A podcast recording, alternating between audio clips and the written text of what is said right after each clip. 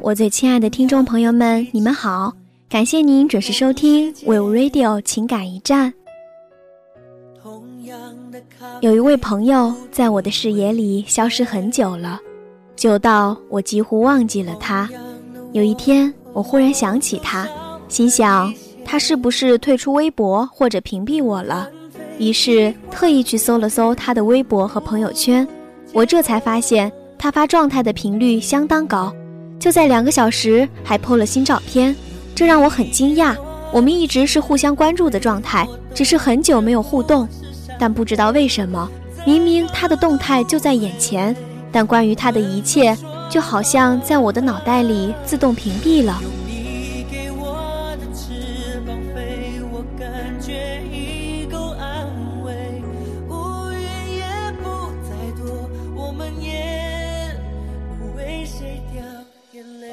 我们是如何疏远的呢？我沿着记忆的轨迹向前搜寻。他发来的上一条微信是新年祝福，我没回；再往前是中秋节祝福和五一节祝福，我依然高冷的没有回。继续往前翻，已经是去年的三月份，那时候我们的关系非常好，好到我们在二月的春风里张罗着要一起去旅游。我搜遍了旅游网站上所有的地名，然后说随便哪儿都行，只要你想去，我就舍命相陪。半夜我发微博说肚子饿，没多久就听到有人敲门。原来他远程帮我订了麦当劳，没想到短短一年的时间，我们就从点赞狂魔变成了彼此漠视的路人呢。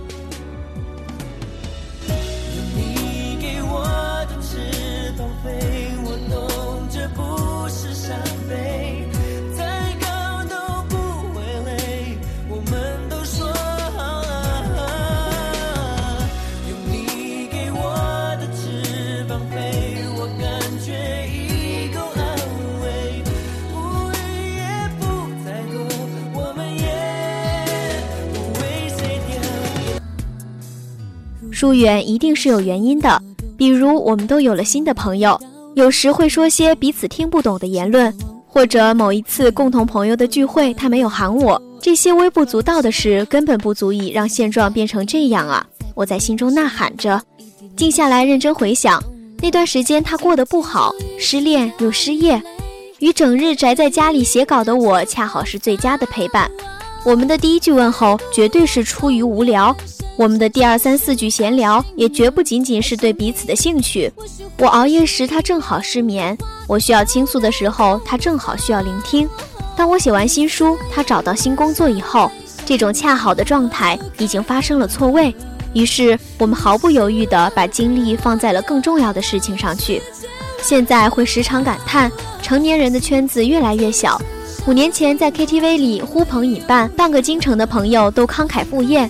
硬是将小小的包间挤得水泄不通，碰上麦霸挡道，一个晚上抢不到第二首歌的情况时有发生。在那些年，孤独这个词还代表着一种桀骜不驯的腔调，而如今包间越订越大，玩伴却越来越少，孤独已然变成了一种常态。当我们在 VIP 包房里发现唱完一首歌，竟然没有人再点下一首歌的安静空档，我们总以为这是时间在优胜劣汰。大浪淘沙，时间留下了最适合你的人，但从来没有最适合你的人，只是有在那个时间最恰当的人。你们的性格也许并不搭，交情也许没有你们想象的那么好，你们只是拥有恰恰好的境遇。我们是如何疏远一个人的呢？其实我们从未刻意疏远过任何人，只是比起有目的的亲近，疏远是一种无的放矢的行为。你永远不会发现当初的自己。已经走了很远了。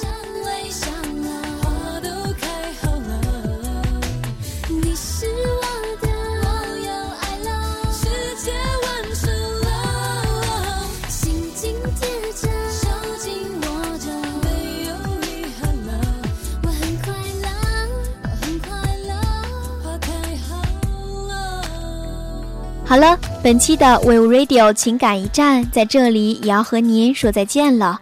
我是萌萌，我们下期同一时间再会。